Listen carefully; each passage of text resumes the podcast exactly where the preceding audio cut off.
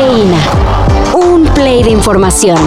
Titulares nacionales, internacionales, música, cine, deportes y ciencia en cinco minutos o menos. Cafeína. Tenemos plan B de la reforma electoral y uno de los muchos detalles que hace levantar la ceja a más de uno es la llamada cláusula de vida eterna de los partidos. Un dictamen que hará que los partidos nunca pierdan su registro, no importando que nadie vote por ellos. Antiguos espíritus del mal, transformen este cuerpo decadente en Mumra, el inmortal. ¿Y cómo se busca lograr esto? Pues con la distribución de votos. Los críticos de esta modificación a la ley electoral acusan que fue hecha para beneficiar a los aliados de Morena. Sin embargo, parece que la cláusula de vida eterna no será tan eterna. El Partido Verde, por ejemplo, ya dijo que la retirará, que porque no la necesitan, dicen. Me pareció espectacular. Simpatizo con el verde. Me puse a analizar todas las propuestas. Un montón de propuestas. Puse a leer las propuestas. Investigando y a mí las propuestas. Simpatizo con sus propuestas. Ahora sí, hay fecha para la reapertura de la línea 12 del metro. De acuerdo con la jefa del gobierno de la CDMX, Claudia Sheinbaum, esta regresará a funciones el 15 de enero, más o menos, y tampoco en su totalidad. Nada más el tramo subterráneo porque el otro, el elevado, ese, pues quién sabe. Es que no hay suficiente número de soldadores eh, certificados y requiere pues una certificación muy alta para que no se vuelva a presentar ningún problema.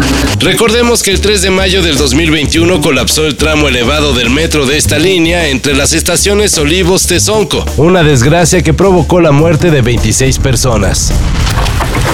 You do fly your nerd flag with pride. Yes. What, now, when you paint them, what do you do with them then, Henry? Then you um, put them together in little armies and you fight against someone else's army. Pues que siempre no. Henry Cavill no volverá a ser Superman, aunque apareciera en la escena postcréditos de Black Adam y toda la cosa. De acuerdo con el actor británico, esto fue decisión de los nuevos encargados de DC Studios, James Gunn y Peter Safran, quienes le dijeron que tienen otros planes para el hombre de acero, planes en los que él no entra. Mi turno de usar la capa ha pasado, pero lo que Superman representa nunca lo hará. Escribió Henry Cavill en un emotivo mensaje en el que así como Chabelo dijo...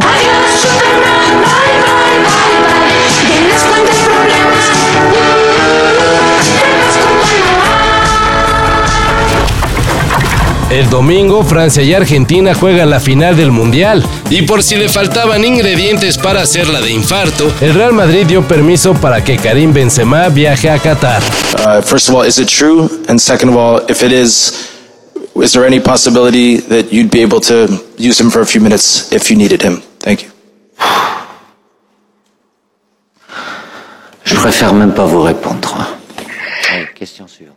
I don't really want to answer that question.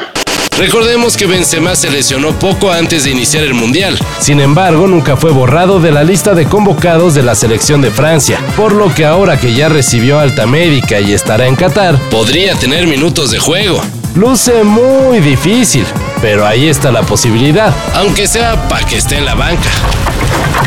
En el desierto de Arabia se erige una ciudad de 170 kilómetros de largo y solo 200 kilómetros de ancho.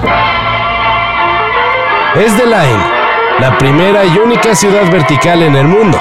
¿A poco no parece el intro de una película futurística? Pues sí, pero no. Se pensaba que era una idea que Arabia Saudita desarrollaría a futuro.